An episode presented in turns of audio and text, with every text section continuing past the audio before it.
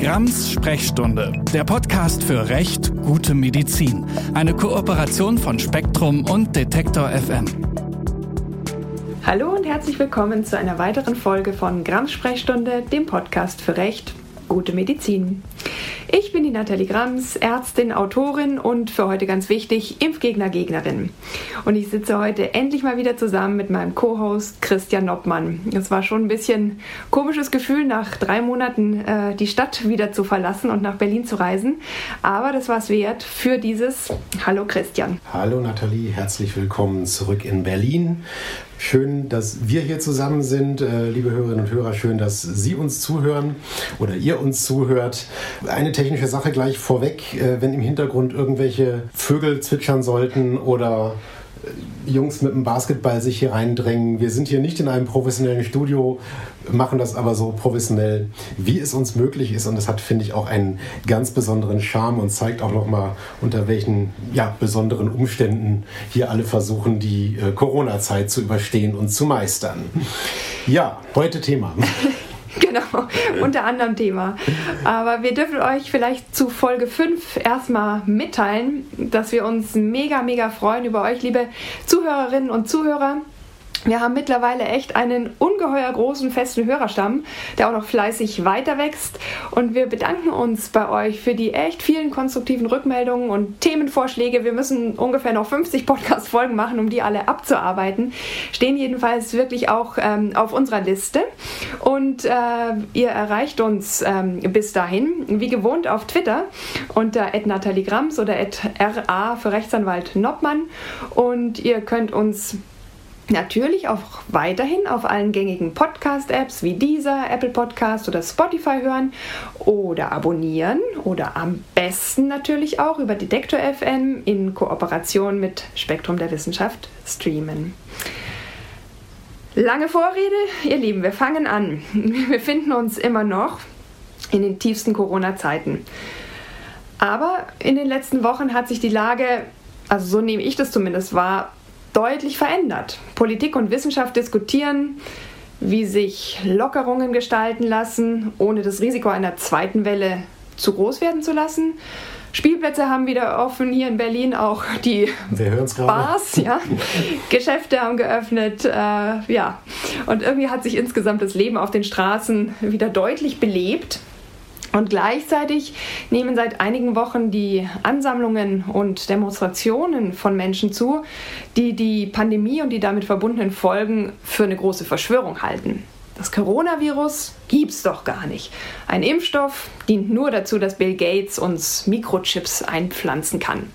Die Grundrechtseinschränkungen der letzten Wochen nur dafür da, damit der Protest unterdrückt wird. Und alles in allem soll also alles eine ganz große Verschwörung von wenigen sein, um die Menschheit zu unterjochen. Und ich frage mich da so ein bisschen, oder ich frage es dich, Christian, was passiert da gerade?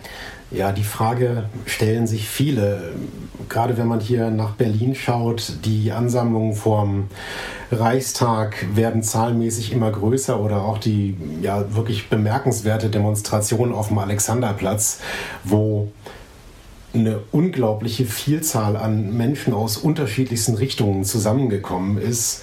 Und als Jurist kann ich erstmal ganz nüchtern sagen, diese Menschen nehmen ihr Recht auf Versammlungsfreiheit wahr und das Recht auf freie Meinungsäußerung.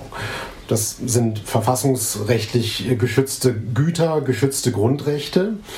Und insofern könnte das Ganze eigentlich überhaupt kein großes Problem sein. Aber ich glaube, die Komponente, und über die werden wir uns ja heute vertieft austauschen, ist nicht primär eine rechtliche. Wie dürfen die das? Ja, natürlich dürfen sie das. Ähm, aber die spannende Frage ist ja, was wird dort äh, an, an Aussagen getätigt? Was wird dort an, an Aussagen verbreitet? Und da kriegt das Ganze schon wieder einen etwas, äh, etwas anderen Drive, denn bei vielen Dingen die dort zum Besten gegeben werden von Menschen, die für sich reklamieren, wir nehmen hier nur unsere Meinungsfreiheit wahr, äh, muss man sagen, dass das mit Meinungsfreiheit relativ wenig zu tun hat. Denn Meinungsfreiheit heißt, ich darf mir eine Meinung bilden und auch äußern. Und Meinung beinhaltet dabei aber immer ein sogenanntes Werturteil und das unterscheidet die Meinungsäußerung auch von Tatsachenbehauptungen. Und bezüglich Tatsachen kann ich zwar auch theoretisch jeden Blödsinn behaupten, aber sobald ich in Rechte Dritte eingreife oder Dritte gefährde, muss ich rechtlich dafür gerade stehen. Auch das ist im Prinzip noch nicht das, das, das Kernproblem, aber die Lage ist meines Erachtens so brisant und das haben die letzten Wochen in Berlin gezeigt, das haben die äh, Veranstaltungen in Stuttgart gezeigt, ist deshalb so brisant, da die Demonstranten selbst davon ausgehen, dass aufgrund einer wie auch immer gearteten Verschwörung von wenigen oder einer bewussten Panikmache gesteuert durch die Politik, die auch an irgendwelchen Fäden hängt, äh, ihre Rechte rechtswidrig eingeschränkt worden sind und sie genau deswegen sozusagen jetzt sich diesen Raum wieder zurückerobern müssen. Und ja, mit den Demonstrationen diese Rechte verteidigen. Und was mir dabei auch aufgefallen ist, es sind ja nicht nur die Demonstrationen, sondern das Ganze wird ja flankiert durch mehr oder weniger prominente Menschen, sage ich jetzt mal so. Wenn wir ein paar Namen nennen wollen, Attila Hildmann, Xavier Naidu, Detlef die Soest oder Senna Gamur, Klammer auf, die musste ich erstmal selber googeln, die in, in sozialen Medien über unterschiedliche Kanäle die, die krudesten Theorien verbreiten. Also ich habe mir... Wir brauchen, wir brauchen auch eine Telegram-Gruppe, unseren Podcast noch ein bisschen mehr zu verbreiten und dem was entgegenzuhalten. Ja, das wäre die Challenge, dass die größer wird als die von, äh, von Attila Hildmann. Ich habe mir mal den Spaß in Anführungsstrichen gemacht, äh, bei dieser Telegram-Gruppe mitzulesen und das ist wirklich ein bemerkenswertes Protokoll von wüstesten Verschwörungstheorien, was es mit dem Virus wirklich auf sich hat, wer dafür verantwortlich ist, was durch geplante Gesetzgebungsverfahren jetzt noch mit uns alles passieren soll. Dann wird das flankiert von irgendwelchen ominösen Augenzeugenberichten, die ähm, erzählen, dass also Hunderttausende von US-amerikanischen Soldaten jetzt mittlerweile in Deutschland stationiert sind und eigentlich nur darauf warten, eine irgendwie geartete Zwangsimpfung umzusetzen. Und Wir wollen das vielleicht hier gar nicht alles wiederholen und damit also, verbreiten.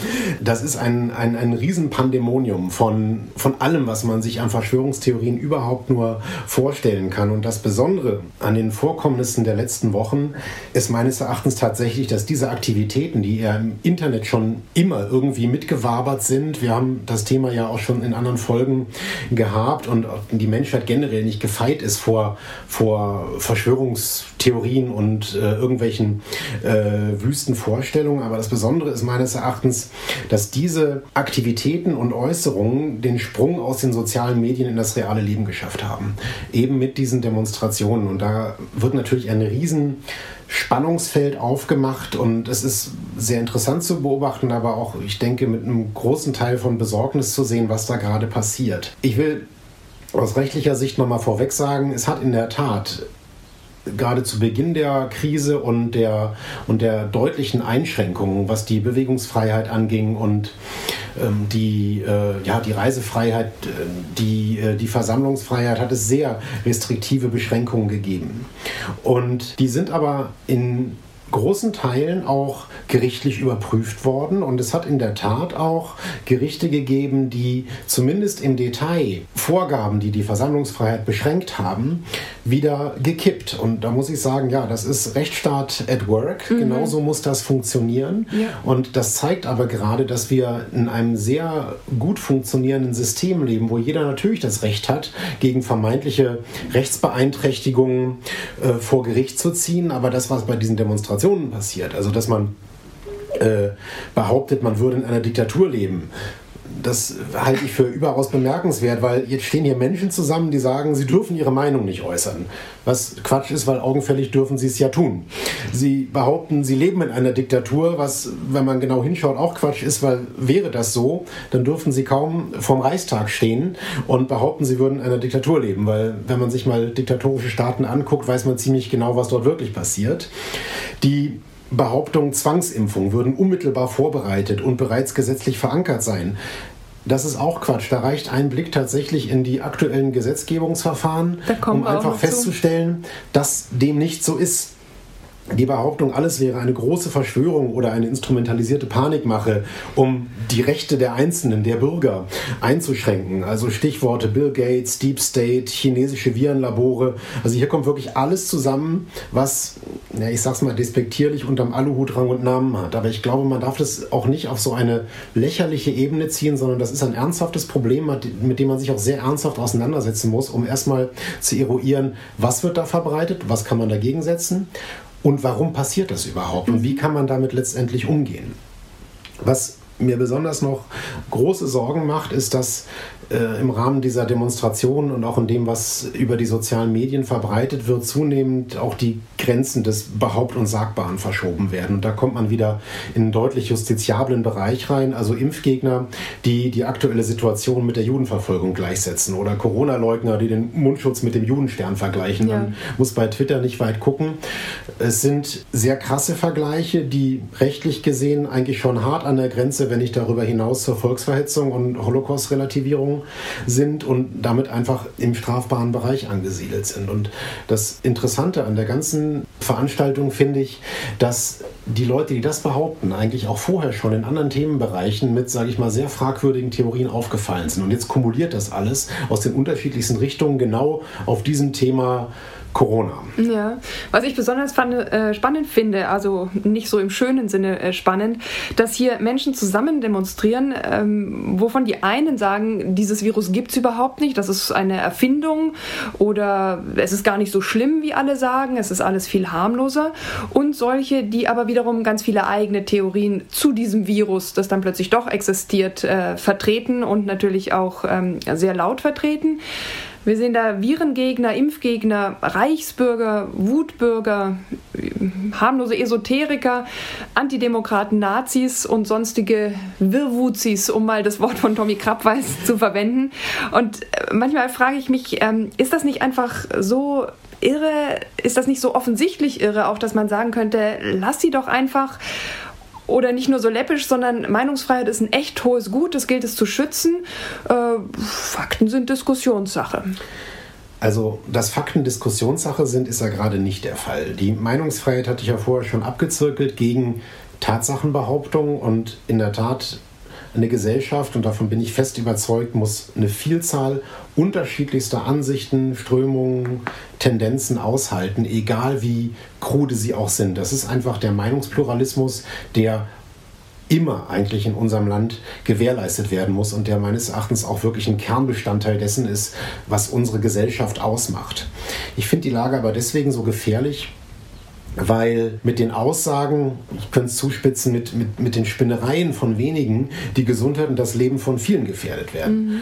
Und man könnte ja sagen, gut, wenn sich jetzt irgendwie tausend Corona-Leugner auf dem Platz treffen und sich nur gegenseitig anstecken würden oder das Ansteckungspotenzial erhöhen, dann ist das deren Problem. Das Problem geht aber weit darüber hinaus. Also wir haben zum einen sieht man das bei jeder Demonstration, dass diese Veranstaltungen oft unter Nichteinhaltung von Abstandsregeln durchgeführt werden. Die Polizei ist auch in einer ganz misslichen Lage, weil eigentlich sind die Vorgaben des Infektionsschutzgesetzes und der jeweiligen Verordnung der Länder klar. Sie müssten hier eigentlich eingreifen, aber auch die Verhältnismäßigkeit im Auge haben und man kann mit restriktiven Maßnahmen eben auf Demos auch einen Märtyrereffekt herbeiführen. Mhm. Die größere Gefahr sehe ich in der Tat aber in der Verunsicherung von vielen Unbeteiligten Beteiligten oder denjenigen, die unmittelbar diese Veranstaltung gar nicht mitbekommen, aber eben die Berichte darüber. Ja. Oder eben, wenn die Leute sich dann eben wieder zerstreuen, wir versuchen hier seit Wochen und Monaten unter wirklich Restriktionen zu versuchen, die Infektionsketten zu unterbrechen. Und diese Leute, ich sag's auf gut Deutsch, die braten sich dann Ei drauf, weil sie sagen, es gibt ja sowieso alles nicht und gefährden damit einfach unmittelbar ganz viele, die sich selber überhaupt nicht schützen können. Ja, halten auch die Abstandsregeln auf den Demonstrationen nicht ein natürlich und spreaden das dann, äh, wenn sie dann wieder nach Hause gehen. Und äh, ich glaube, dass wir hier auch wirklich zum Kern des Problems kommen. Aber für mich der ganze Hintergrund von allem, und darum geht es heute in der Folge auf vielfache Weise, sind einfach diese, ja, mal wieder Fake News. Wie geht man damit um? Was kann man dagegen tun? Und da sprechen wir heute auch noch mit Pia Lamberti, die zusammen mit Katharina Nokun ganz aktuell ein Buch veröffentlicht hat, das einfach gar nicht besser in die Zeit passen könnte. Fake Facts, wie Verschwörungstheorien unser Denken bestimmen. Dazu kommen wir später noch, weil ich das für einen ganz wichtigen Punkt halte. Aber wir gucken uns vielleicht erstmal auch die Fakten an. Ja, so würde ich als pragmatischer, realistischer Mensch anfangen. Nämlich, wenn ich mit solchen Aussagen konfrontiert werde, das Virus ist eine Erfindung. Das Virus ist zwar keine Erfindung, aber es ist harmlos. Das Virus wurde sogar geschaffen, um uns zu drangsalieren. Würde ich erstmal schauen, mir selbst ein Bild von der Lage zu machen und abgleichen, welchen Bestand diese Behauptungen dann haben. im Prinzip einen Faktencheck machen. Mhm. Nathalie, lass uns doch mal mit den Viren anfangen. Ähm, da bin ich als Jurist denkbar ungeeignet, aber du als Ärztin hervorragend prädestiniert. Wie sieht die wissenschaftliche Lage eigentlich aus? Ja, ich fange vielleicht mal ganz allgemein an. Äh, Viren sind äh, ganz winzig kleine Strukturen, deswegen kann man die auch nicht sehen. Deswegen ist es auch nicht so leicht zu sagen, Aha. da ist eins. Aber wir wissen trotzdem super viel darüber. Und ähm, diese winzigen Strukturen enthalten Erbgut, also DNA oder RNA, und gelten nicht als eigenständige Lebewesen. Das heißt, sie können sich nur in anderen Zellen vermehren und nutzen dann auch äh, den Stoffwechsel von anderen Lebewesen, also zum Beispiel äh, von uns Menschen. Und äh, eine Infektion mit einem Virus kann für uns unproblematisch sein, bis hin zu sehr bedrohlich, eben auch lebensbedrohlich. Und wie das jetzt genau bei den Coronaviren ist, da weiß man eigentlich auch schon ziemlich viel, weil Coronaviren kennt man auch schon länger. Und das sind vergleichsweise große runde Viren, die so eine ganz besondere Hülle besitzen. Und weil die so ein bisschen wie eine Krone aussieht unter dem ähm, Elektronenmikroskop. Also darunter kann man sie sehen, also nur mit dem bloßen Auge nicht. genau. Gut. Äh, hat man das lateinische Wort für Krone ein bisschen äh, dafür verwendet, deswegen heißen die Coronaviren. Und äh, davon gibt es hunderte von Arten, die Forscher schon beschrieben haben. Und die können bei Säugetieren, bei Vögeln, bei Fischen und allen möglichen anderen Lebewesen auch ganz, ganz unterschiedliche Arten von Krankheiten verursachen. Und das Problem bei allen Viren ist oft, dass wenn die sich vermehren, dass sie sich dann auch jedes Mal in ihrem Erbgut verändern. Und äh, das kann dann auch dazu führen, dass sie von einer Art auf die andere übergehen können und plötzlich auch für uns Menschen gefährlich werden. Obwohl sie vorher vielleicht nur Tiere äh, infiziert haben, so vermutet man das jetzt auch bei diesem neuartigen Coronavirus. Und Coronaviren, die für uns menschlich gefährlich werden können, tragen eben diese Abkürzung COV oder HCOV für humanpathogene Coronaviren. Und lange haben äh, Ärzte und Virologen geglaubt, dass Coronaviren bei Menschen eigentlich nur so Erkältungssymptome machen, ziemlich harmlos sind. Und das hat sich schon vor ein paar Jahren geändert, als man plötzlich zwei ja, neue Virusvarianten kennengelernt hat oder kennenlernen musste, die schon äh, kleinere Epidemien ausgelöst haben. Und zum einen ist das das SARS-Coronavirus und zum anderen das MERS-Coronavirus. Und jetzt haben wir es mit einer wiederum neuen Variante dieser Coronaviren zu tun. Das ist wahrscheinlich äh, ja, Ende Dezember 2019 im zentralchinesischen Wuhan das erste Mal aufgetreten. Jedenfalls vermutet man das im Moment. Es gibt auch ein paar andere Theorien, dass vielleicht sogar schon früher im Umlauf war. Und das trägt eben jetzt den Namen äh, Coronavirus 2019, weil es da quasi erstmals äh, entdeckt und beschrieben wurde. Und das sieht auch aus wie diese Krone und da kann man das auch den Coronaviren zuordnen. Also man weiß nicht nur, dass es diese Virengruppe gibt, sondern man weiß auch, dass es dieses Virus gibt. Man weiß auch ziemlich genau, wie das aussieht und man weiß immer mehr über seine spezifischen Eigenschaften, die es auch von anderen Coronaviren, die weitaus harmloser sind, unterscheidet oder auch vom Grippevirus. Das auch nicht so das ist immer so das Hauptgegenargument ja, genau. auch gewesen. Dass es einfach ne? auch eine ganz andere Virengruppe ist. Ja. Deswegen kann man die gar nicht so vergleichen. Und äh, wenn man jetzt also den Verdacht hat, dass ein Mensch mit diesem Coronavirus infiziert ist, dann ähm, kann man das im Labor auch nachweisen. Und dafür gibt es auch wiederum verschiedene Möglichkeiten, die wir kennen. Und zum einen kann man entweder indirekt Antikörper bestimmen, die der Körper quasi zum Abwehr dieses äh, Virus gebildet hat. Und ähm, da gibt es verschiedene Nachweismethoden, die äh, sozusagen sozusagen jetzt auch im Umlauf sind und auch in verschiedenen Tests äh, verkauft werden. Da ist eine gewisse Fehlerwahrscheinlichkeit immer noch dabei, aber trotzdem dieser Nachweis funktioniert. Man kann sie natürlich aber auch direkt nachweisen. Jetzt gibt es aber sozusagen immer noch Leute, die aufgrund oder die trotz all dieser Fakten, die wir über dieses Virus und auch über die gesamte Virengruppe auch darüber wissen, was Viren bei uns im Körper schlimmstenfalls anrichten können, Menschen, die sagen, nö, das glaube ich nicht, das leugne ich. Da kollidieren dann Glauben und Wissen wirklich miteinander und ähm das Thema Virenleugnung oder Verharmlosung dessen, was Viren auslösen können, hatten wir ja, ich glaube, erste oder zweite Podcast-Folge schon zum, zum Thema Masernschutzgesetz. Also auch in dieser Debatte wurde und wird das Thema verharmlost oder geleugnet. Also das mhm. ist ja jetzt nichts Corona-spezifisches, sondern äh, ich glaube, hier kommt es wieder brandaktuell raus, aber die Diskussion über Viren gibt es doch gar nicht oder sie sind einfach viel, viel harmloser, als uns das immer eingeredet wird. Die ist ja schon relativ alt dann. Sie sind auch eine Form des Lebens. Habe ich auch neulich gelesen. Nein, ah. zumindest Lebewesen sind sie nicht.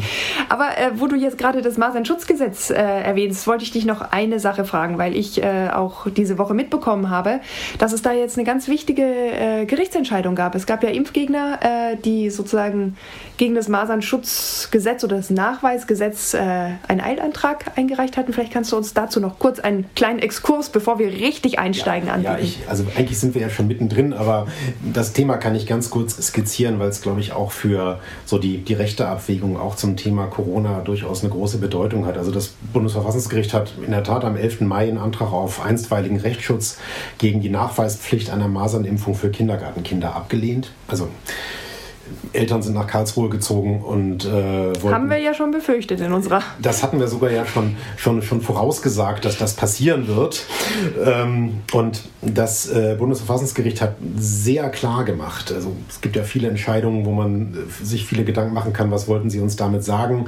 Die Aussagen jetzt in der Begründung der Ablehnung des Eilantrages ist sehr, sehr klar dahingehend, dass der Elternwille den wir ja skizziert haben, der mhm. durchaus großes Gewicht hat, auch verfassungsrechtlich abgesichert, hinter das Interesse an der Abwehr infektionsbedingter Risiken für Leib oder Leben einer Vielzahl von Personen, Stichwort Herdenschutz, zurücktreten muss. Mhm. Also eine Masernimpfung schützt eben nicht nur die Betroffenen, sondern hat auch das Ziel, eine Weiterverbreitung der Krankheit in der Bevölkerung zu verhindern. Und bei einem Erfolg der Anträge, das hat das Verfassungsgericht sozusagen antizipiert, wären grundrechtlich geschützte Interessen einer großen Anzahl Dritter von hohem Gericht betroffen. Und die grundsätzliche Impfpflicht dient dem besseren Schutz vor Maserninfektionen und Ziel des Gesetzes ist eben der Schutz von Leben und körperlicher Unversehrtheit, zu dem der Staat prinzipiell angehalten ist. Mhm. Und damit ist zwar noch keine endgültige Entscheidung getroffen worden. Wir haben es hier nur mit einem Eilantrag zu tun, wo nur sozusagen die prognostischen Erfolgsaussichten äh, gegenübergestellt werden, äh, zusammen mit dem Eilbedürfnis. Und ähm, aber die Klarheit in der Begründung ist meines Erachtens sehr, sehr eindeutig und das deutet schon darauf hin, wie so eine Hauptsacheentscheidung aussehen wird und mit welcher Begründung sich das Bundesverfassungsgericht hier nochmal ganz klar positionieren wird. Und diese Spannungsfelder, die haben wir jetzt ja auch. Wir haben Eingriffe in eine Vielzahl von Grundrechten, die man abwägen muss. Also die, den Eingriff in die Grundrechte Einzelner gegen eben das, was man über ein Kollektiv schützen möchte. Also man kann dann tatsächlich sagen, ganz klare Kante des Verfassungsgerichts erstmal jetzt hier zum äh, Thema Masernschutzimpfung. Hm. Also muss man schon sagen, im Moment 1 zu 0 für den Infektionsschutz und vor Gericht wohl keine Spur von Virenleugnung. Äh, das ist ja schon mal beruhigend. Ähm, aber äh, wo wir gerade über Gerichtsurteile sprechen, es gab ja schon mal ein Gerichtsurteil und äh, in, einem, in einem anderen Zusammenhang, zu dem wir gleich noch kommen. Aber dieses Gerichtsurteil wird von Impfgegnern und Virenleugnern gerne zitiert, um zu sagen, dass Masernviren nicht existieren sollen. Und ich dachte mir, oder wir dachten uns, mit wem sollten wir darüber besser sprechen als mit dem Arzt, der in diesem Rechtsstreit vor Gericht stand, Dr. David Badens. Hallo David. Die Hallo. freut mich sehr. Wir haben gerade schon drüber gesprochen. Die Existenz von Coronaviren wird von gewissen Kreisen ja genauso geleugnet oder zumindest in Frage gestellt wie damals das Masernvirus in deinem ja echt spektakulären Prozess. Erzähl uns doch mal, worum es damals ging und wieso sich eigentlich ein Gericht mit so einer ja an sich wissenschaftlichen Fragestellung überhaupt befassen musste. Mhm, sehr gerne. Ja, man muss vorausschicken, dass ich sowohl privat als auch beruflich erlebt habe, welche schrecklichen Folgen eine Masernerkrankung haben kann. Also die Erkrankung kann in der Akutphase zu, zu schweren Komplikationen äh, bis hin zum Tode führen. Es gibt aber auch eine neurologische Erkrankung, die man SSPE nennt und die letztendlich zu einem langsamen Abbau der Hirnmasse und schließlich zum Tode führt. Und wenn ein Kind von so einer Erkrankung betroffen ist, dann, dann verursacht das unfassbares Leid für diese betroffenen Familien. Und ähm, wenn man sowas mal aus nächster Nähe gesehen hat, äh, dann, dann vergisst man das nie. Also das mhm. muss man vorausschicken. 2012, da war ich noch Medizinstudent, bin ich über eine Webseite gestolpert, auf der ein wohlgemerkt promovierter Biologe doch tatsächlich behauptete, dass es überhaupt gar keine krankmachenden Viren oder Bakterien gibt. Mhm. Das ist ja eine sehr mittelalterliche Vorstellung. Dass der Mann auch behauptete, dass es gar keine Masernviren gibt, hat mich natürlich extrem provoziert. Nun kann ja jeder eine Meinung zu allen möglichen Themen haben, diese auch äußern und das ist auch gut. Äh, aber dieser Mann schrieb auf seiner Seite, er wolle demjenigen 100.000 Euro auszahlen, der ihm die Existenz des Masernvirus beweist. Ja. Ja. Guter Deal eigentlich. Challenge ja, das dachte ich auch. Ja.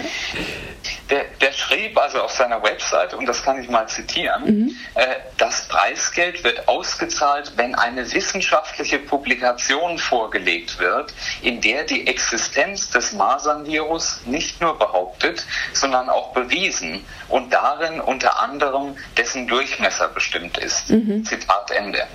Ähm, und als ich das gelesen habe, konnte ich das zunächst mal gar nicht richtig glauben, dass ein Impfgegner so viel Geld für den Beweis der Existenz eines Virus zahlen würde, über das es schon mehr als 30.000 wissenschaftliche Publikationen gibt. Äh, und gleichzeitig dachte ich aber, dass das doch eine ganz hervorragende Gelegenheit wäre, dieses Geld tatsächlich einzufordern und es dann in Impfprojekte zu stellen. Äh, also das fand ich ganz provokativ. Äh, und dann habe ich dem, dem Mann also direkt einen Brief geschrieben und habe diese Passage nochmal zitiert und gefragt, ob er das wirklich ernst meint. Ja. Und der hat dann prompt auch geantwortet, dass er das Geld wirklich auszahlt, wenn ich seine Bedingungen erfülle. Aber er hat dann gesagt, äh, dass ich sicherlich bei meiner Recherche feststellen würde, dass es das Masernvirus gar nicht gibt. Und äh, ich habe dann in der Unibibliothek ein paar Stunden recherchiert, habe unter anderem die Erstisolation des Masernvirus aus den 50er Jahren gefunden und kopiert und habe ihm dann ein paar Publikationen äh, per Einschreiben, Rückschein zugestellt, ja. dass er also auch unterschreiben musste, dass er das alles entgegengenommen hatte.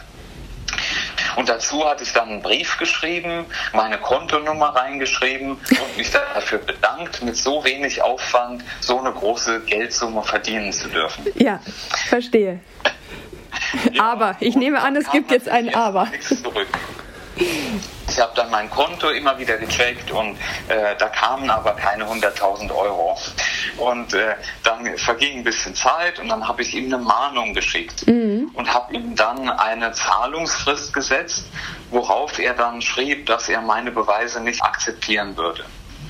Ja, ich habe mir dann eine Anwältin genommen und wir haben letztendlich versucht, das Geld zivilrechtlich über das Landgericht in Ravensburg einzufordern. Mhm. Und der, der Fall wurde dort auch wirklich verhandelt. Äh, die haben dann einen Gutachter bestellt, das war ein Mikrobiologieprofessor aus Rostock, der in einem langen Gutachten feststellte, dass die Existenz des Masernvirus in den von mir vorgelegten wissenschaftlichen Arbeiten zweifelsfrei bewiesen war. Mhm. Oh, oh Wunder. Ravensburg ja. hat mir also dann diese 100.000 Euro zugesprochen. Die mussten ja quasi der äh, Empfehlung des Biologen folgen sozusagen. Die sind ja, ja Juristen und die mussten sich auf diesen Biologen verlassen. Und das, das Urteil äh, war, also ging dann um die ganze Welt, muss man sagen. Ja. Das war schon, schon ein Sieg. Ähm, und das war auch vorläufig vollstreckbar. Und dadurch, dass sich dann der Biologe trotzdem hartnäckig äh, weigerte, das Geld herauszurücken. Er ging dann am Ende sogar ein Haftbefehl gegen ihn. Oh, krass. Äh, mhm. Und schließlich wurden dann ungefähr 120.000 Euro auf ein Treuhandkonto überwiesen, auf das ich quasi keinen Zugriff hatte, weil er das Ganze dann noch überklagt hat. Mhm. Und äh, am Ende wurde dann das Ganze nochmal verhandelt vom Oberlandesgericht in Stuttgart und dort wurde dann festgestellt, dass ich das Geld nicht zugute habe. Mhm. Da fragen wir das mal unseren Juristen hier, was ist denn da eigentlich geschehen? Ja, also auch in der ähm Juristenwelt hat äh, dein Prozess wirklich für großes Aufsehen gesorgt und sowohl die erste Entscheidung vom, vom Landgericht als auch die nächste Instanz äh, beim Oberlandesgericht in, in Stuttgart ähm, hat wirklich für riesige Diskussionen unter Juristen gesorgt. Denn der, der Knackpunkt und der für, äh, also nicht nur Nicht-Juristen, relativ schwer zu verstehen war, ist, warum das äh, OLG Stuttgart letztendlich deinen Anspruch abgewiesen hat. Denn sie haben argumentiert, und das ist, wenn man sich wirklich vertieft mit, mit diesen zivilrechtlichen Fragen äh, befasst, auch äh, nachvollziehbar. Sie haben ja argumentiert, das Ganze, was der, der Biologe gemacht hat, ist eine sogenannte Auslobung. Das heißt, jemand stellt in den Raum, ich zahle dem oder derjenigen, die folgende Bedingungen erfüllt, die Summe X. Also wer mir meinen Hund wiederbringt, der mir weggelaufen ist, dem zahle ich 100 Euro. So, wer den Hund wiederbringt, dann hat er einen Anspruch auf 100 Euro. Und in diesem Fall hat sich das OLG Stuttgart tatsächlich auf den Wortlaut der Auslobung gestützt und hat ja nicht hat, hat am Ende gesagt, du hast es, ja, hast es ja schon vorgelesen, dass er gefordert hatte, dass eine Studie vorgelegt wird, mit der das Masern-Virus in seiner Existenz bewiesen werden muss. Und dass die Vorlage von sechs Studien dieser Voraussetzung eben nicht entsprochen hatten. Die Diskussion unter Juristen war dann, sind sechs Studien nicht auch eine Studie, aber das OLG Stuttgart hat es tatsächlich abgelehnt. Ähm, die Entscheidung ist sehr spannend, weil ich auch, da auch rausentnommen habe, dass der Biologe dann in dem Verfahren auch nochmal weitere äh, ähm, Kriterien aufgestellt hat, die auch erfüllt sein mussten. Am Ende hat es aber für die, für die Entscheidung keine Rolle gespielt. Und das OLG blieb dabei, der Auslobende kann selbst festlegen, was erfüllt sein muss, damit eine Gegenleistung erfolgt. Und in diesem Fall wäre das ja die Auszahlung von 100.000 Euro gewesen. Ist das für dich damals nachvollziehbar gewesen, nachdem du in der ersten Instanz ja eigentlich gewonnen hattest? Der Biologe hat die Gerichte über seine Anwälte ja mit Tausenden von Seiten mit Argumenten überhäuft, warum er denn nicht zahlen müsse. Er hat also gesagt, er wolle nur deutsche Publikationen mhm. akzeptieren. Äh, die Publikationen seien teilweise vor dem Inkrafttreten des Infektionsschutzgesetzes publiziert worden und damit nicht zu akzeptieren. Er behauptete, die Ausschreibung sei gar nicht erst öffentlich gewesen. Die Größe der Viruspartikel sei variabel und deswegen könne es nicht sein, dass das Virus existiert. Der Gutachter stünde in einer persönlichen Verbindung mit dem Richter, weil der Gutachter den Vornamen des Richters kenne und, und so weiter und so fort. Also, also die haben alles aufgeboten. Argumente gebracht, ja. die teilweise gar nicht nachzuvollziehen waren. Und das Argument, was ihn letztendlich gerettet hat, das war ja im Prinzip, dass ich ihm sechs Publikationen geschickt hatte, mhm. äh, die nur in der Zusammenschau der Existenz des Virus beweisen. Und für mich ist das nicht nachvollziehbar, warum man ihm ausgerechnet in dieser Frage recht gab. Es ging ihm ja im, in der Sache darum, dass er die, die er leugnet ja die Existenz des Masernvirus grundsätzlich. Er ja. bestreitet diese Existenz. Und es ging ihm ja darum zu zeigen, dass es nicht einmal eine Publikation gibt, die die Existenz des Masernvirus beweist. Ja. Nun ist es ja so, dass so komplexe Dinge wie eine Viruserkrankung, die werden immer von mehreren Forschergruppen äh, und auch über viele Jahre untersucht.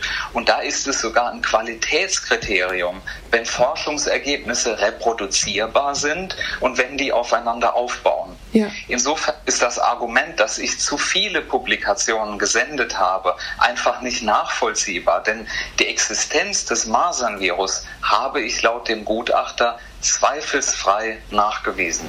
Ja, ja.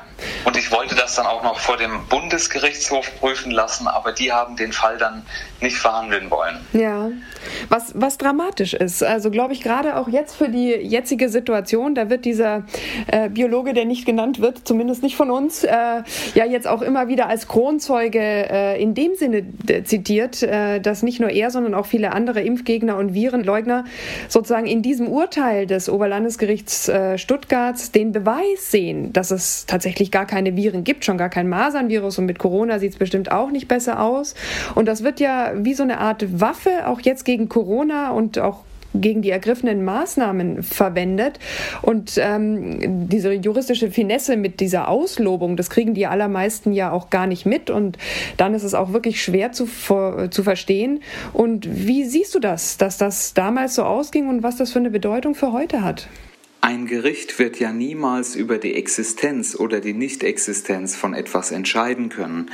Menschen, die argumentieren, es sei richterlich entschieden worden, dass es die Masern nicht gäbe, die haben den Prozess nicht verstanden. Es ging vor Gericht um nichts anderes als die Frage, ob ich einen Rechtsanspruch auf die 100.000 Euro hatte und das wurde ja am Ende verneint. Das bedeutet aber im Umkehrschluss nicht, dass es nicht andere Publikationen gibt oder dass es diese eine Publikation, die er gefordert hat, nicht gibt. Es war einfach die Frage, ob ich diese vorgelegt habe oder ja. nicht. Quasi, ob du die Auslobung. hat eindeutig mhm. gesagt, dass ich zweifelsfrei die Existenz des Masernvirus bewiesen habe. Ja.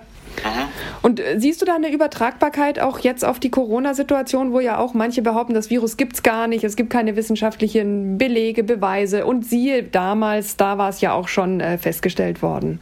Ist es wie so eine Art Steilvorlage?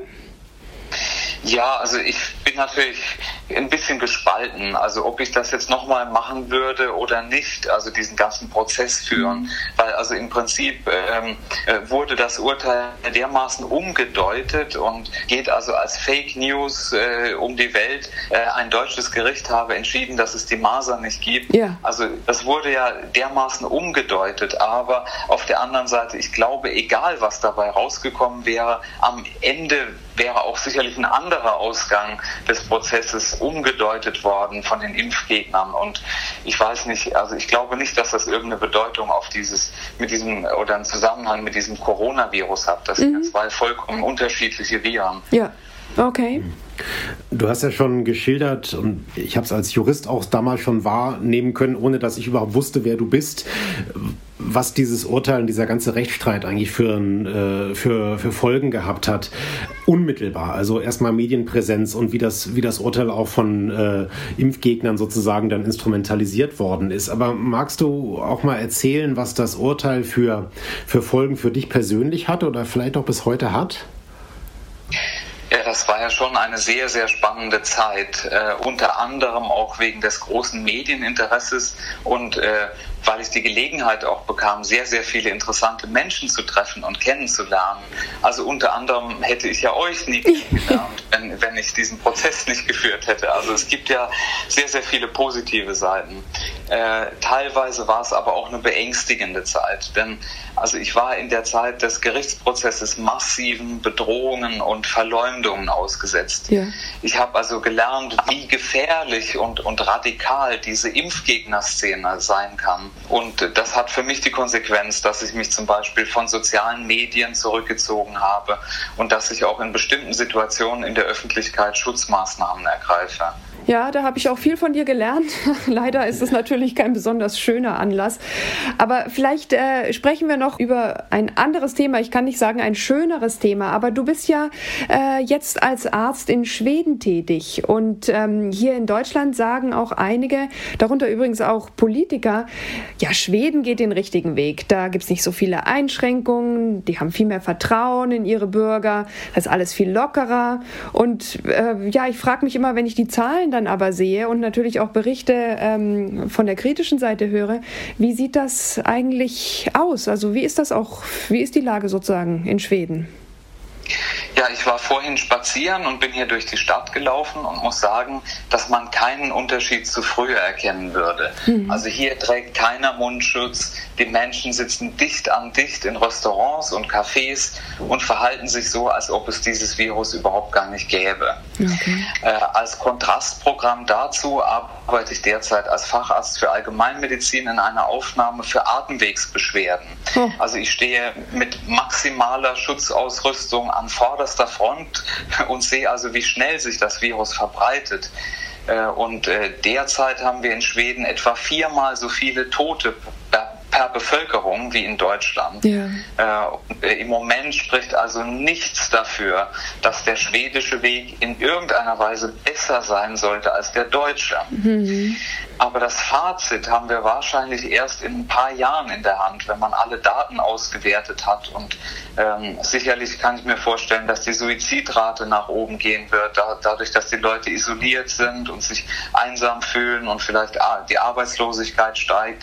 Und es wird sicherlich auch Todesfälle geben, dadurch, dass wir Operationen äh, hinauszögern und Arztbesuche vermeiden. Ja, und Krebserkrankungen. ist es leider noch sehr, äh, also es ist noch viel zu früh, da irgendwelche Rückschlüsse Rückschlüsse zu ziehen. Ja, ich denke auch. Also da auch neulich mit dem Experten gesprochen, der auch sagte, Krebserkrankungen, die wir nicht oder nicht rechtzeitig diagnostizieren, weil viele Menschen ja zum Glück zu Hause bleiben, aber in diesem Sinne dann auch wieder nicht zum Glück. Und trotzdem ist es natürlich jetzt erstmal so ein bisschen eine Breitseite äh, hin zu den Leuten, die sagen, in Schweden ist alles besser, ähm, weil es äh, alles viel lockerer ist. Ähm, ich weiß im Moment noch nicht, ob mich das beruhigen oder, oder freuen soll. Es gibt ja eher weniger, was einen insgesamt an der Situation gerade freut, aber es freut mich zumindest, dass wir uns gehört haben, dass du uns so viel ähm, erklärt und erzählt hast. Vielen, vielen Dank dafür. Und ich hoffe, dass wir uns einmal sehen können, wenn alles wieder gut und vorbei ist. Ja, vielen herzlichen Dank, dass ich äh, ja, bei euch hier im Podcast mit dabei sein durfte. Macht's gut. Sehr ja. gerne. Tschüss. Ciao. Dankeschön. Ciao. So, puh, das waren ja jetzt wirklich Infos, die man einerseits, glaube ich, braucht, um auch die ganze Absurdität des Themas zu verstehen, aber die man andererseits nicht möchte, weil man denkt, wie können so offensichtliche Fakten so dermaßen geleugnet werden und wie kann ein, ein Gerichtsurteil, in dem gesagt wird, die Existenz des Masernvirus ist zweifelsfrei belegt, letztlich in sein Gegenteil verkehrt werden und heute als Beweis dafür herangeführt werden, dass es Coronaviren dann auch gleich gar nicht gibt. Ja, das überrascht mich auf der einen Seite, auf der anderen Seite ist der Mechanismus ja wirklich augenfällig. Ich äh, würde größere Summen darauf wetten, dass von den Leuten, die behaupten, irgendein Gericht oder konkret das OLG Stuttgart hätte entschieden, es gebe keine Masernviren, diese Entscheidung nie gelesen haben. Kannst du ja mal eine Auslobung machen? genau. ähm, also, wenn man sich diese Entscheidung anguckt, ist es vollkommen klar für, für jeden Juristen und eigentlich auch für jeden, der der deutschen Sprache mächtig ist, dass das Gericht mitnichten über die Frage Existenz oder Nicht-Existenz der Masernviren entschieden hat. Im Gegenteil, in der Begründung wird ganz klar gesagt, über diese Frage muss eigentlich überhaupt nicht diskutiert werden, sondern der Knackpunkt war allein der, der zivilrechtliche, wo es um die Tatbestandsvoraussetzungen der Auslobung ging und mhm. dass man sich am Ende über ein Wort gestritten hat, nämlich über das Wort eine. Mhm. Wurde gesagt, zeig mir auch nur eine Studie, wo das Masernvirus mit bewiesen ist oder zeig mir genau eine Studie. Mhm. Und das war der Knackpunkt. Wir sehen aber auch heute in der Diskussion, dass diese Mechanismen genauso greifen. Die Leute müssen überhaupt nicht lesen, sondern es reicht ihnen die Behauptung. Wir haben ganz äh, akut wieder ein Gesetzgebungsverfahren oder ein Rechtsverordnungsverfahren, wo unter anderem Regelungen vorgesehen werden, wer in den Einrichtungen der Bundeswehr verantwortlich ist für die Umsetzung des Infektionsschutzes. Das ist, glaube ich, eine Novelle im Infektionsschutzgesetz. Mhm.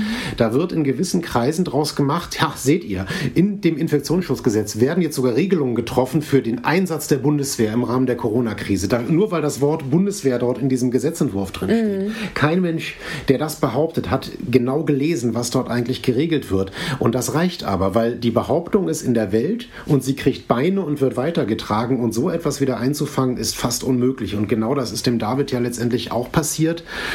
Und man sieht ja auch die, die Dramatik, dass er persönlich bedroht worden ist und äh, Schutzmaßnahmen ergreifen muss im Umgang in der Öffentlichkeit und ja, das zeigt eigentlich auch die gesamte Gefahr. Und dass es eben nicht nur harmlose Spinner sind, die äh, Aluhut schwenkend sich vom Reichstag versammeln, sondern dass das Menschen sind, die tatsächlich auch in Teilen durchaus willens sind, ihre ja fast schon ideologisch vorgetragenen äh, Theorien auch aggressiv durchzusetzen. Und das ja. ist, glaube ich, eine der ganz, ganz großen Gefahren, wo man sehr genau hinschauen muss, was heute passiert. Ja, und ich glaube, ein, ein Grundproblem, das wir darin auch sehen, ist, dass eine Behauptung immer ganz schnell gemacht ist. Masernviren gibt es nicht. Äh, zeig mir doch mal das Gegenteil. Oder dieses Gericht hat dies und das behauptet. Oder die Bundeswehr tut dies und das. Und es ist unendlich viel schwieriger und mühsamer und es kostet auch viel mehr Zeit, weswegen man auch oft nicht unmittelbar reagieren und antworten beantworten kann, wenn man dann erstmal die Fakten zusammenträgt, wenn man die Wissenschaft sozusagen bemüht, um diese äh, Dinge zu klären. Und da entsteht oft eine große Lücke und eine Latenz, weil man eben nicht sofort sagen kann, das ist Blödsinn, weil und das braucht dann eben sehr lange, bis man dieses Weil erklärt hat. Und da habe ich gerade auch das Gefühl, dass da ein, ein Lautstärkevorteil und ein Zeitvorteil bei den reinen Behauptern ist, während die ganzen seriösen Wissenschaftler, seien das Virologen oder seien es Epidemiologen oder seien es auch Wissenschaftskommunikatoren oder ähm, Wissenschaftsjournalisten, ähm, einfach brauchen, bis sie Sachverhalte erklärt haben, geprüft haben, peer-reviewed haben, online gestellt haben. Und das macht, glaube ich, äh, für viele Menschen so eine Not, dass sie dann lieber auf die Behauptung springen und ja, diesen Faktencheck, den wir jetzt ja eigentlich auch ein bisschen anbieten wollten, lieber hinten runterfallen lassen, weil es zu mühsam ist, weil es zu lange dauert und weil es auch nicht so fancy ist. Ja, ich, ich glaube, das geht sogar noch einen Schritt weiter.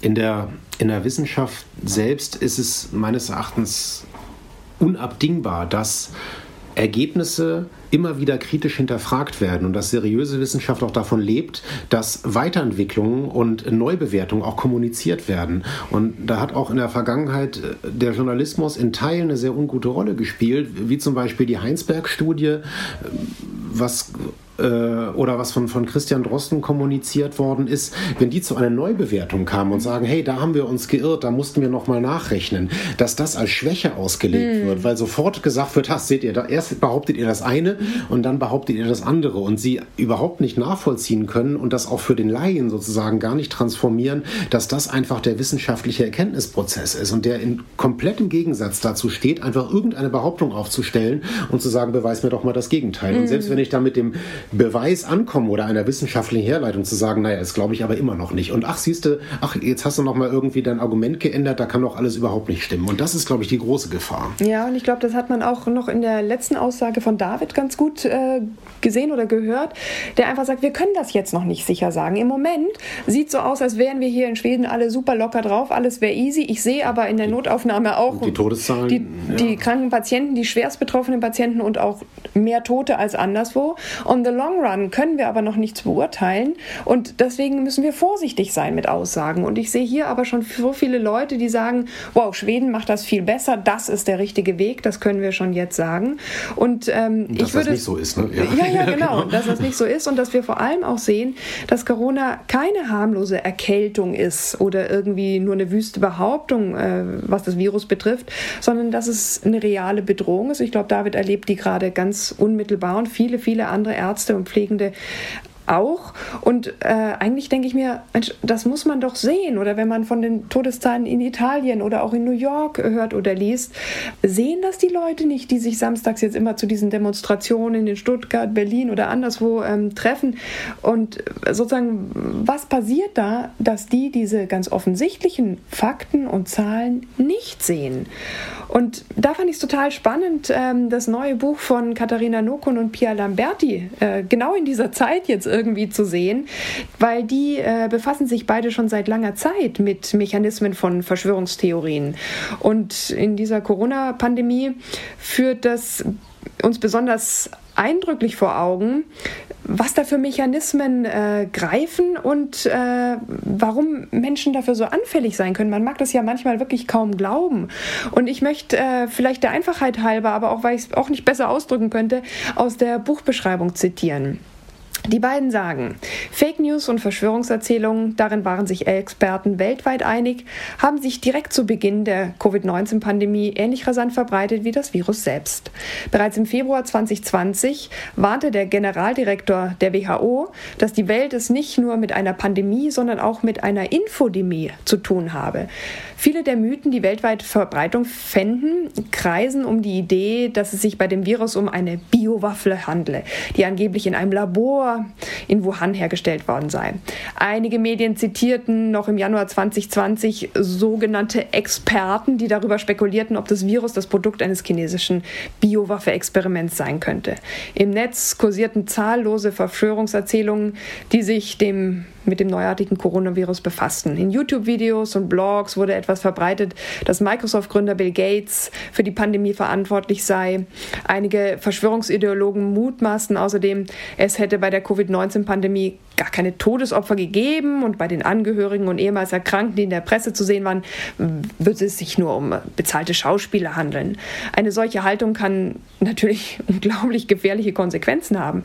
Wer meint, dass das Virus nicht gefährlicher ist als eine Erkältung, hält sich natürlich auch nicht an die empfohlenen Maßnahmen. Und dann gefährdet man sich nicht nur selbst, sondern wird auch zum Risiko für andere.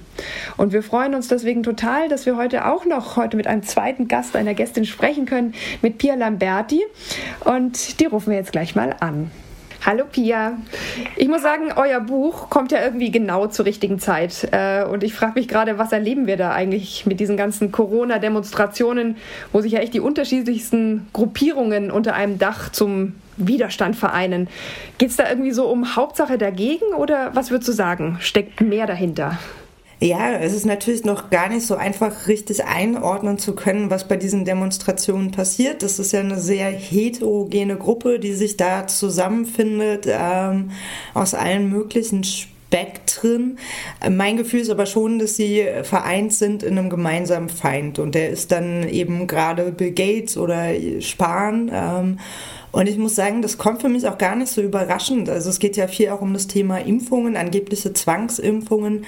Und A hatte das ja schon vor Corona einen ziemlich großen Rückhalt in der Gesellschaft. Jeder Fünfte hat an eine Impfverschwörung geglaubt. Und B hat eben gerade das Thema Impfen ja auch Menschen zusammengebracht, die ja nicht mehr gemeinsam haben, vielleicht eigentlich als den gemeinsamen Feind.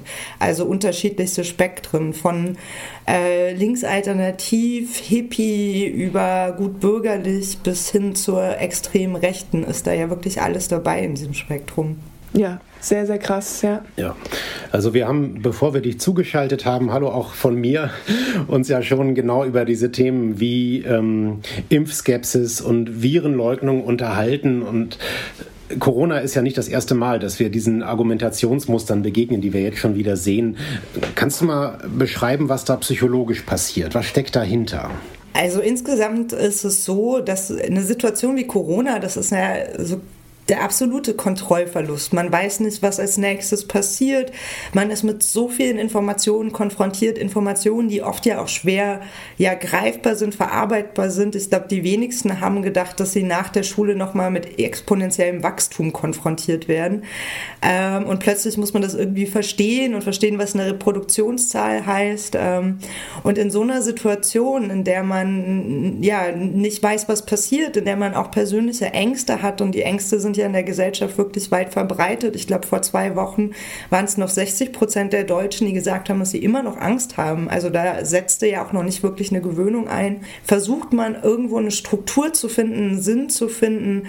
Und das sind dann eben Verschwörungserzählungen. Die sind so eine Art Heilsversprechen in der Krise, ähm, dass man es nicht mit einer unsichtbaren Bedrohung zu tun hat, die man nicht einordnen kann, sondern es gibt ein ganz klares Feindbild. Das sind die da oben, das sind die angeblich Mächtigen oder oder wirklich Mächtigen, die dann auserkoren werden und auf die dann alles projiziert werden. Es gibt natürlich dann auch die, die sagen, die Krise ist gar nicht so schlimm, das wird alles nur aufgebauscht. Ich glaube, auch das ist eine Art der Bewältigungsstrategie, weil eben, ja, das Virus ist ja schon beängstigend und man weiß nicht, was passiert. Vielleicht hat man Menschen im eigenen Umfeld, die betroffen sein können oder sind. Ähm, und wenn man das Ganze runterspielt, ist es ja weniger bedrohlich. Das zeigt sich auch in Studien. Dann ist es plötzlich nur noch eine Grippe man hat das Gefühl, das Ganze ist handhabbar.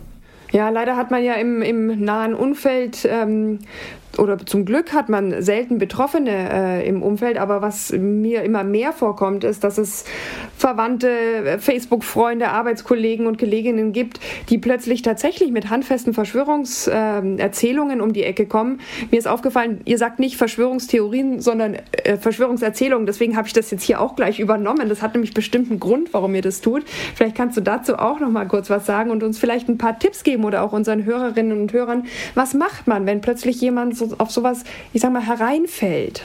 Ähm, genau, also erstmal, wir sprechen Verschwörungserzählungen, wenn es um die konkrete Verschwörungs-, ja, was immer bekannt ist unter Verschwörungstheorie.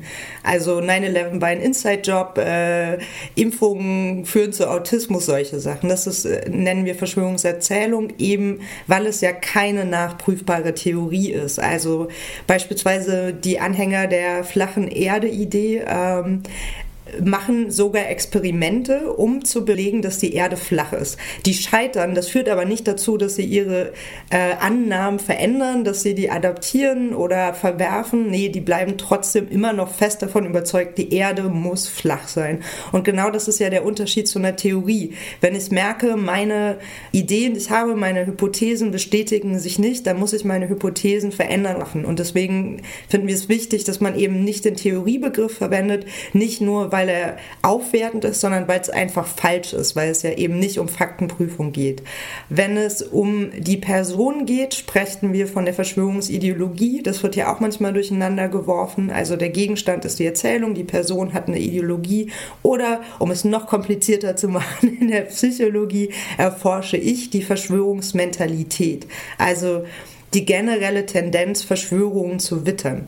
Ja, dazu kommen wir vielleicht gleich am Ende noch, aber äh, wie, wie geht es denn nun den Personen, die quasi konfrontiert sind mit verschiedenen Verschwörungs- Punkt, Punkt, Punkt dann einfügen sozusagen?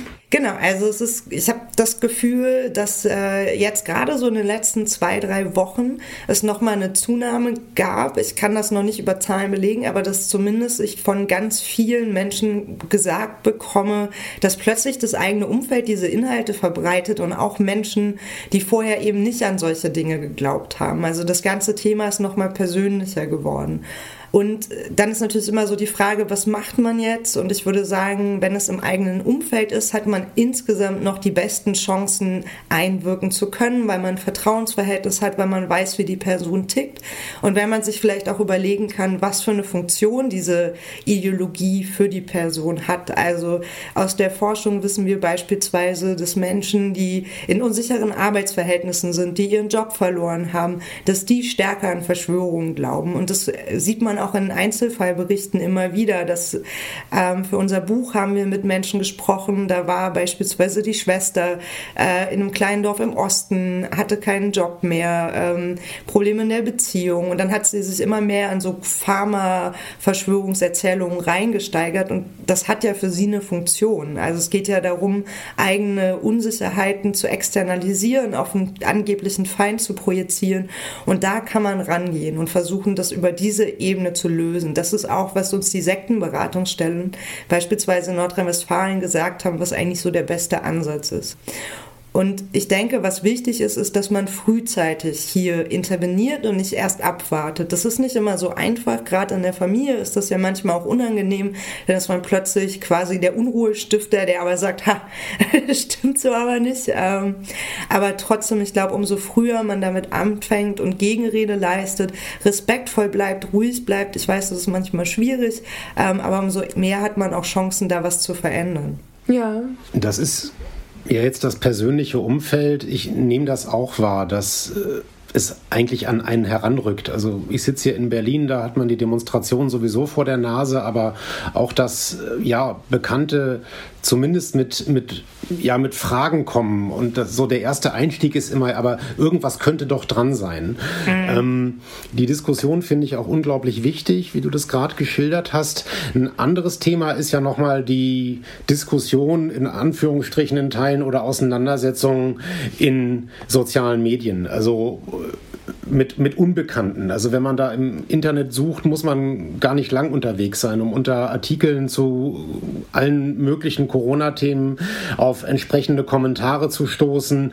Und wenn man sich da in eine Diskussion begibt, äh, kippt das wahnsinnig schnell äh, in, äh, in, in ganz harte persönliche Anfeindungen bis, äh, bis zu Hass. Wir hatten gerade mit dem David Badens ja auch drüber gesprochen, der sich äh, sehr intensiv mit, mit Virenleugnern und Impfgegnern auseinandersetzt setzen musste und wo es dann auch wirklich ein, ein Bedrohungspotenzial ganz konkret gab. Was, was, schlägst du denn da vor? Kann man sich dagegen schützen? Soll man diese Diskussionen auf einer sachlichen Ebene führen? Oder was, was, was, für, was für Möglichkeiten siehst du da? Ähm, genau, also es ist auch mein Eindruck, dass diese Diskussionen sehr aggressiv geführt werden und auch schnell in persönliche Beleidigungen übergehen. Also das sehe ich auch an den E-Mails, die ich äh, jeden Tag bekomme. Da finde ich es tatsächlich auch wichtig, dass man anderen Leuten zur Seite steht, wenn man das sieht. Also das kann sein, indem man äh, zustimmend kommentiert. Das kann aber auch einfach, wenn man sich gerade nicht da reinbegeben möchte, ein Like sein oder eine private Nachricht, weil es sich halt für Menschen, gerade jemand, der das nicht als Beruf macht, sondern einfach äh, ja das Bedürfnis hat, da was zu sagen, dann fühlen die sich oft so alleine gelassen in diesem Hass der da über sich, über sie ergießt. Da finde ich es ganz wichtig, dass Menschen auch digital solidarisch agieren und unterstützend agieren. Ich meine, Menschen lassen sich von ihren Meinungen insgesamt nicht so schnell abbringen. Das passiert bei diesem Thema natürlich noch mal mehr. Ähm, wie gesagt, der Glaube hat ja auch eine gewisse Funktion. Man kann sich darüber überhöhen, man kann sich damit besser fühlen. Man hat das Gefühl, man verfügt über so eine Art Geheimwissen, das die anderen nicht haben. Da kann man jetzt nicht mit einem Faktenfinder kommen und die Person sagt, ach, hat sich ja doch so überhaupt nicht mehr überlegt. Also es geht nicht um Fakten, sondern es geht um eine Ideologie. Trotzdem finde ich, wenn man sich dem aussetzen möchte, es nicht verkehrt, mit Fakten sachlich ruhig zu argumentieren, damit Menschen, die das lesen, die Informationen einordnen und verstehen und sehen, was hier das Problem ist. Ähm, wie gesagt, das ist auch immer noch eine Wahl. Man muss sich auch überlegen, wie man da vorgeht. Manche machen das, ähm, indem sie sich lustig machen. Das ist nicht so mein Ansatz. Ich versuche das immer ruhig und sachlich und klar. Aber ich glaube, da gibt es auch einfach unterschiedliche Wege. Aber da geht es wirklich mehr um die Umstehenden und nicht so sehr um die Person, die es verbreitet. Ja, ja. Ich meine, du hast ja dazu auch geforscht. Du, du hast vorher auch schon den Begriff Verschwörungsmentalität benutzt und gerade im Gesundheits, äh, gesundheitlichen Bereich, jetzt speziell Coronaviren, Impfstoffe, ähm, gibt es ja wirklich auch eine Menge zu, zu sagen und die, die Wogen schlagen total hoch. Ähm, was sagen denn so die Forschungsergebnisse? Ähm, ja, wir haben eine Studienreihe gemacht, da ging es um den Zusammenhang zwischen Verschwörungsglauben, also der Verschwörungsmentalität und ähm, Gesundheitsverhalten. Und ich muss sagen, die Ergebnisse waren so stark, die haben uns selbst überrascht. Ähm, Deswegen haben wir dann noch andere Studien hinterhergeschoben, um das zu replizieren, weil es wirklich einfach ein unglaublich starker Zusammenhang war und sich gezeigt hat, dass ähm, Menschen, die eine starke Verschwörungsmentalität haben, durch die Bank weg alle medizinischen Ansätze ablehnen, die weniger nutzen und äh, egal welcher Alternative sich zuwenden. Also wir hatten da knapp 40 verschiedene medizinische Ansätze uns angeguckt ähm, und dieser Zusammenhang hat sich wirklich für jeden einzelnen Ansatz, außer Massage, weil ich glaube, jeder mag Massagen oder fast jeder, ähm, hat sich dieser Zusammenhang so gezeigt. Und dann kommt natürlich die Frage, warum ist es so? Und das äh, eine Ergebnis ist, dass Menschen, die einen starken Glauben an Verschwörung haben, eben alles ablehnen, was sie als mächtig wahrnehmen und dementsprechend eher etwas wählen von einer Firma, die sie als kleinen Underdog wahrnehmen, als eine mächtige Pharmafirma. Das ist natürlich auch eine gewisse Illusion, weil auch beispielsweise äh, die Homöopathiefirmen ja viel Geld machen, aber es geht darum, wie Sachen auch wahrgenommen werden. Und der andere Ansatz ist eben die Art zu denken. Es gibt so in der Psychologie werden so zwei Denkstile unterschieden. Das ist einmal analytisch, einmal holistisch. Das ist jetzt nicht besser oder schlechter. Ein Analytiker Analytiker äh, guckt sich so einzelne Bestandteile an und wenn einzelne Informationen nicht dazu passen, dann verändert er sein Weltbild viel stärker. Ein Holistiker guckt auf das große Ganze, das ist total wichtig für Kunst, für Musik. Und wenn Informationen kommen, die nicht in dieses Weltbild passen, dann ignorieren diese Personen diese Informationen viel stärker. Und das sind dann eben auch die Leute, die stark an Verschwörungen glauben und dann sich eher alternativen Heilmethoden zuwenden. Und dann ist es vielleicht egal, ob die Homöopathie laut einer Studie wirkt oder nicht, weil im Großen und Ganzen sie das als sinnvoll erachten. Also müsste jetzt eigentlich ein kleines Homöopathieunternehmen einen Impfstoff gegen Corona erfinden und dann hätten wir alle Probleme miteinander gelöst. Die hätten endlich was Wirksames. ja, ja. Und es würde von ähm, den Holistikern akzeptiert.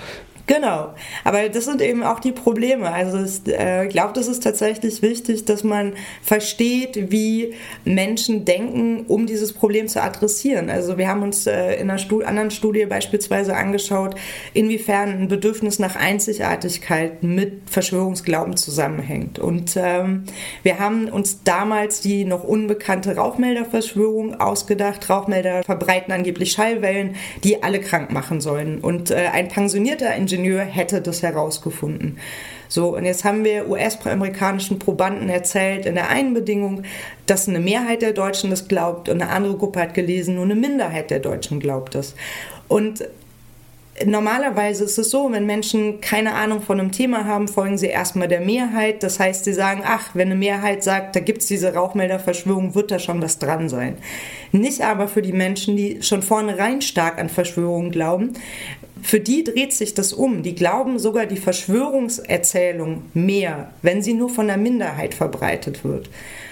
Und hier sieht man vielleicht, warum dann äh, einem Hausarzt mehr geglaubt wird als einem Virologen, eben weil er die Minderheit darstellt. Und das ist natürlich bei der Kommunikation dann ein Problem und eine Herausforderung. Ja, verstehe ich gut und macht die ganze Sache natürlich nicht leichter, weil wir auch darüber gesprochen haben, wie schwierig es eben ist, sozusagen die Faktenlage in ihrer Komplexität äh, darzustellen. Und ein Einzelner kann immer eine schnelle Behauptung machen und äh, wenn er dann noch vielleicht den Eindruck erweckt, mit dieser Behauptung unterdrückt zu werden, ähm, obwohl es eigentlich einfach nur sozusagen die wissenschaftliche Faktenlage ist, die gegen ihn steht, dann hat das natürlich gleich so einen Drive, der die ganze Sache dann eigentlich viel gefährlicher macht, als man vernünftigerweise annehmen möchte. Genau, also das ist ja so ein klassisches Motiv auch, ne? Man ist, das sieht man ja auch gerade bei diesen Demonstrationen in diesen ganzen Gruppen, dass ähm, sich Menschen auf der einen Seite als unterdrücktes Opfer stilisieren und auch alles nutzen. Also das auf YouTube gelöscht wird, ist dann nochmal, ne, wir werden unterdrückt, die Meinungsfreiheit ist in Gefahr, der Faschismus steht bevor, das sind diese Narrative. Und auf der anderen Seite sehen sie sich als Widerstandskämpfer und dann wird auf einmal mit einer weißen Rose demonstriert illustriert in Anlehnung eben an die Widerstandsbewegung. Genau, und das ist halt so ein ambivalentes Verhältnis, äh, mit dem man sich selber einfach nochmal überhöhen kann. Und äh, ja, ja, also das ist wirklich sehr, sehr interessant und wir danken dir ganz, ganz herzlich, dass du uns wirklich so lange Rede und Antwort gestanden bist und wir hoffen, dass äh, unsere Hörerinnen und Hörer da für sich was mitnehmen können, was dann tatsächlich die Fakten erhöht und hoffentlich auch erhörbar macht. Ja, sehr gerne. Es hat Spaß gemacht mit euch. Ja, tschüss, ja, danke Dank. dir. Ciao. Tschüss. Wow, das ist ja irgendwie, auch das sind so Dinge, die man eigentlich ja nicht hören möchte, was Pia uns da jetzt alles erzählt hat. Aber ich glaube, es ist im Moment umso wichtiger, dass sie gehört werden. Was ich mich manchmal frage, ich meine, ich war ja in dieser Szene auch mal wirklich tief drin. Ich habe auch die absurdesten Verschwörungstheorien und Behauptungen geglaubt. Und eben weil das natürlich auch so eine Art Schulterschluss mit der eigenen Blase dann ermöglicht, auch eine Abwehr von allem, was da an kritischem von außen kommt. Und ich kenne dieses Gefühl sehr gut, dass man sich damit auch als was Besseres fühlt. Man verfügt über das eigentliche Wissen, über das Geheimwissen. Man ist auch sozusagen gegen den Mainstream unterwegs. Und das ist tatsächlich auch was, was meinem Selbstwert irgendwie was gegeben hat und was ich heute manchmal vermisse, weil ich mich hinsetzen muss, mühsam recherchieren muss, Dinge überprüfen muss, noch drei Leute fragen muss. Dann täusche ich mich vielleicht, dann muss ich das einsehen. Das tut wieder weh. Und dieser mühsame, anstrengende Prozess, Kahnemann sagt ja auch, dass das langsame Denken dazu, was er eigentlich auch auch dazu sagen sollte, ist das anstrengende Denken, das energie- und ressourcenverbrauchende Denken, das liegt uns Menschen auch nicht so besonders und es ist auch nicht so ein tolles, mh, mm, prickelndes Gefühl. Und deswegen kann ich das immer noch verstehen, dass man dem irgendwie so ja, anhängt oder das so gerne möchte und dem richtig gehend verfällt, einfach zu wissen. Mhm. Also ich glaube, dass das, was Pia gesagt hat, ist, ich finde es durchaus erhellend, weil es auch wirklich erklärt, was hier gerade passiert und dass man viel weniger auch mit, mit, mit Vorwürfen gegenüber vielen, die jetzt auf diesen Demonstrationen rumlaufen, agieren muss, sondern sie, sie bietet ja wirklich nachvollziehbar erstmal Erklärungsmuster an, die ja auch dazu führen, dass man in gewisser Weise auch ein, dass man nachvollziehen kann, was da passiert. Und dass man, denke ich, auch die, die, die Leute durchaus in mehrere Gruppen trennen kann, weil ich gehe fest davon aus, es gibt entweder welche, die das ganz gnadenlos instrumentalisieren für ihre eigenen Ideen und dann sozusagen einfach eine Masse äh, willfährig hinter sich scharen, bis hin zu wirklich Einzelnen, die in der Situation selber verzweifelt sind und entweder nicht in der Lage sind oder auch keine Kraft haben, ähm, ja, oder einfach vielleicht auch keine Lust dazu haben, sich jetzt sehr mühsam auf diesen Weg zu begeben, den du beschrieben hast. Und dann ist es natürlich einfacher, solche, solche Narrative zu übernehmen. Und also was Pia am Anfang erzählt hat, das hat mich sehr daran erinnert an, an diese, diese Grund, ja, Vorprägung des Menschen, äh, dieser automatischen Mustererkennung. Mhm. Man, man nimmt vermeintliche Kausalitäten wahr, die sich eigentlich im besten Fall als irgendwie Korrelationen darstellen, aber eben kein weiteres Fundament haben. Und das ist natürlich dann aber besonders einfach, das zu adaptieren, wenn man sich darin auch noch wiederfindet oder eine Erklärung hat für das, was einem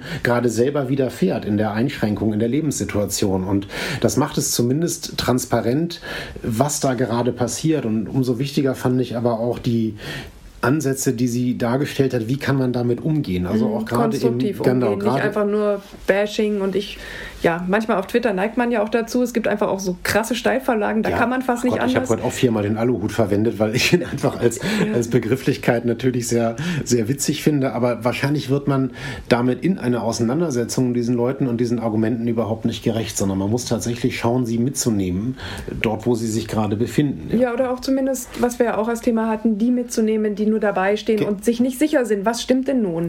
Dass man dafür zumindest die sachliche Information anbietet, den ruhigen Ton behält und ja quasi vermittelnd tätig ist. Und das ist ja auch das, was wir versuchen wollen, hier mit dem Podcast zu leisten. Und damit muss ich leider aber auch sagen, wir sind jetzt quasi schon fast am Ende unserer fünften Folge. Wir haben am Anfang unserer Podcast-Reihe angekündigt, dass wir erstmal sechs Folgen machen werden. Aber wenn ihr uns unbedingt weiterhören wollt, wenn ihr auch wollt, dass wir weiter ja für komplexe Themen äh, zur Verfügung stehen, die ein bisschen aufdröseln und mit anderen Experten besprechen, dann empfehlt uns, liked uns, teilt uns und setzt echt diesen Fake Facts was entgegen. Und gerade die heutige Folge hat ja auch gezeigt, ähm, dass es unheimlich viel zu besprechen gibt im Bereich von Medizin und Recht, aber dass wir eben auch alle eine gesellschaftliche Verantwortung haben, immer, aber in dieser Pandemie natürlich ganz besonders.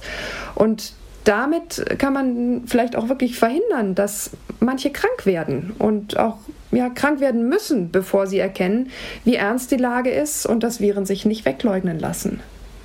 Ja, also die äh, Fakten lassen sich auch mit den wüstesten Theorien ja einfach nicht irgendwie äh, äh, wegerzählen. Und uns ist gestern bei der Vorbereitung noch eine Geschichte über den Weg gelaufen über einen ehemaligen Corona-Skeptiker, so hat er sich selber bezeichnet, Brian H.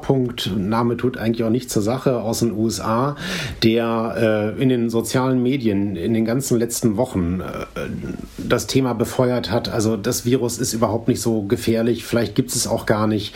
Und alles, die, die ganzen Restriktionen werden eigentlich nur umgesetzt, um, um ganz andere Ziele zu erreichen. Und äh, ja, was ist passiert? Er und seine Frau sind schwer an Corona erkrankt und er hat sich jetzt an seine Anhänger in Anführungsstrichen gewandt um einfach mal die Lage zu schildern. Also seine Frau muss bis heute künstlich beatmet werden und ähm, er sagt jetzt, also niemand soll das durchmachen, was ich erlebt habe und warnt jetzt anderes Corona-Skeptiker, Skeptiker, die die Gefahr nicht ernst nehmen und, und sagt, das war keine Taktik von jemandem, das ist nicht erfunden, das ist ein echtes Virus, den man ernst nehmen sollte. Und ja, nach all dem, was wir heute gehört haben, kann man genau das eigentlich nur unterschreiben und hoffen, dass vielen Menschen sowas erspart bleibt und dass mm. man auch mhm. viele Menschen einfach noch mitnehmen kann und ja, bei aller Unschönheit äh, und, und Schwierigkeit der Lage eben doch einen Beitrag dazu leisten kann, dass die Leute einfach nicht in solche Sphären abrutschen. Ja. Ja, und ich glaube, das ist eigentlich auch ein gutes Schlusswort. Und ich würde sagen, in dem Sinne, bleibt gesund, bleibt vernünftig und uns gewogen. Und bis zur nächsten Folge von Grans Sprechstunde, der Podcast für Recht. Gute Medizin. Und zum Schluss noch ein allerletzter Hinweis für euch. Wir würden euch bitten, bei einer Umfrage zur Nutzung von Podcasts mitzumachen. Dauert ungefähr 10 Minuten und pro abgeschlossener Umfrage werden 2,50 Euro an die gemeinnützige Organisation der Ärzte der Welt e.V. gespendet. Den Link zu der Umfrage findet ihr in unseren Show Notes. Vielen Dank. Grams Sprechstunde, der Podcast für Recht, gute Medizin. Eine Kooperation von Spektrum und Detektor FM.